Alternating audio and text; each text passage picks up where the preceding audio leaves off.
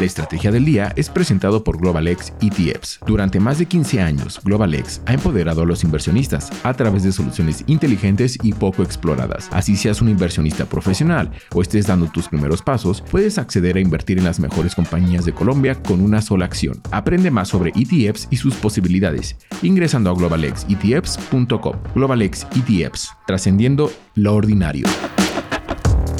Muy buenos días, yo soy Daniel Guerrero, los saludo a nombre de María C. Suárez y les doy la bienvenida a esto que es la estrategia del día Colombia. Hoy hablaremos de lo que les dijo Ricardo Roa a los directivos de Ecopetrol sobre su reunión con PDVSA. También de cómo está la situación de explotación ilegal de oro en el país y de cómo fue la reunión de Gustavo Petro con los empresarios colombianos. Active la campana para recibir las notificaciones de cada uno de nuestros episodios y aquí empezamos. ¿De qué estamos hablando? La visita de Gustavo Petro a Venezuela el fin de semana sorprendió a todos, incluso a la junta directiva de Ecopetrol que se enteró de los planes del presidente a través de los medios de comunicación. Dos fuentes cercanas a la Junta de la Petrolera Colombiana le contaron a Bloomberg Línea que al inicio hubo algo de malestar al interior del órgano asesor por no haber sido informados de dichos planes. Sin embargo, tras una extensa reunión con el presidente de la empresa, Ricardo Roa, los directivos quedaron mucho más conformes e incluso hoy ven con buenos ojos la eventual importación de gas desde el país vecino. Un conocedor de los detalles de la reunión dijo que está claro que Colombia en un corto plazo tiene sí o sí que importar gas, es decir, durante los próximos dos o tres años. A pesar de eso, hay un potencial para que en el futuro Colombia sea incluso un país exportador. Bloomberg Línea conoció que los directivos de Ecopetrol acordaron al término de la reunión que la empresa buscará dos consultores independientes. El primero, para evaluar las diferentes alternativas de compra de gas, entre ellas la presentada por PDVSA, y un segundo consultor que permitirá evaluar la asociación de largo plazo con la empresa venezolana e incluso con otras compañías que estén interesadas en ejecutar operaciones en el país vecino. Juan Ricardo Ortega, que también habló con Bloomberg Línea y actualmente es presidente del Grupo de Energía Bogotá, calificó como demasiado estratégica la alternativa que Ecopetrol planteó y aseguró que sin duda importar gas desde el país vecino saldrá mucho más económico para Colombia. No obstante, advirtió que para poder hacerlo se requerirán inversiones de alrededor de 60 millones de dólares, dependiendo qué tanto toque reparar en el gasoducto Antonio Ricaurte lo que debes saber.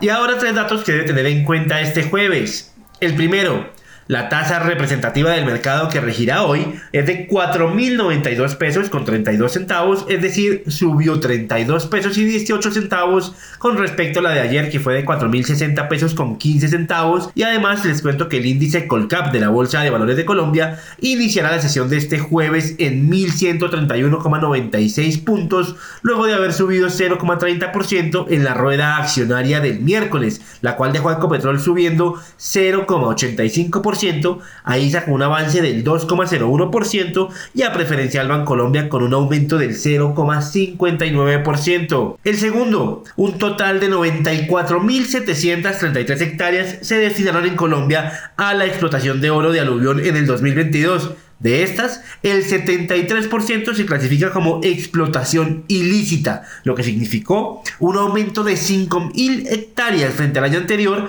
concluyó un reporte divulgado por la Oficina de las Naciones Unidas contra la Droga y el Delito. La explotación ilícita de oro genera impactos ambientales significativos que incluyen deforestación, contaminación de aguas por el uso de mercurio y cianuro para la extracción del mineral, destrucción de hábitats acuáticos y cambio en el curso de los ríos, frente a lo que se requiere medidas para frenar la explotación ilícita y fomentar prácticas mineras sostenibles y responsables, señaló la entidad de Naciones Unidas.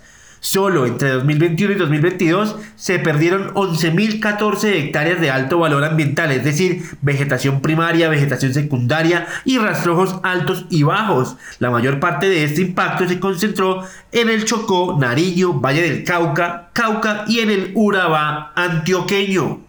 Y el tercero, tras la decisión de la Corte Constitucional de tumbar un parágrafo de la reforma tributaria que prohibía la deducción de las regalías de la base grabable del impuesto de renta de las empresas dedicadas a la explotación y exploración de recursos naturales no renovables, el gobierno nacional está buscando soluciones para tapar ese hueco en el recaudo de impuestos. Gustavo Petro, el presidente de Colombia, sostuvo que la decisión de la Corte obliga al gobierno a buscar 6,5 billones de pesos para financiar los proyectos que se tenían previstos con dichos recursos de la reforma tributaria. Entre las soluciones que Petro planteó están tres estrategias sobre la mesa. La primera, no subir sueldos de los altos funcionarios públicos. La segunda, recortar gasto de funcionamiento. Y la tercera, tomar medidas de aplazar decisiones no prioritarias de inversión. De esta manera señaló que si bien no sabe cómo, en el 2024 no pueden subir los altos salarios del sector público, pues sería lo que él califica como un suicidio económico. Esto sería en las tres ramas del poder público y las entidades descentralizadas,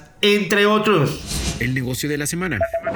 Un diálogo sobre productividad y crecimiento económico tuvieron el presidente de Colombia, Gustavo Petro, y algunos de los principales empresarios del país y los hombres más ricos de Colombia. El jefe de Estado insistió en que una de las apuestas del gobierno es avanzar en las transformaciones sociales que aborden las necesidades históricas en favor de comunidades más vulnerables y al mismo tiempo creen riqueza y fomenten la producción y el empleo.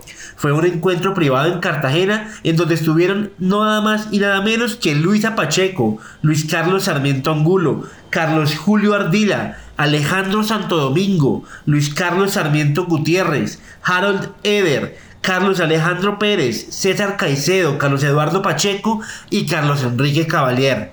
Los empresarios manifestaron al mandatario su deseo de seguir contribuyendo en las iniciativas que lleven a un país más justo.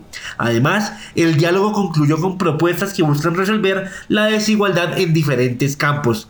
A partir de este primer encuentro se establecieron los ejes de diálogo nacional en los que se destacan el desarrollo de la educación, la productividad, la inclusión territorial con énfasis en el departamento de La Guajira, la región Pacífico y la región de la Orinoquía, el desarrollo productivo de la tierra, el fortalecimiento de la economía popular y la inclusión financiera.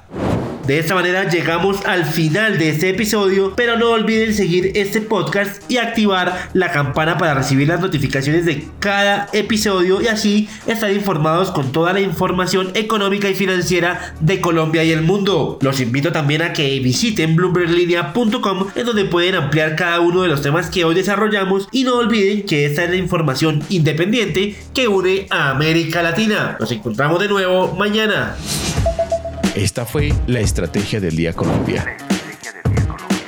Dirigida por María C. Suárez, producido por Arturo Luna y Daniel Hernández. Que tengas buen día.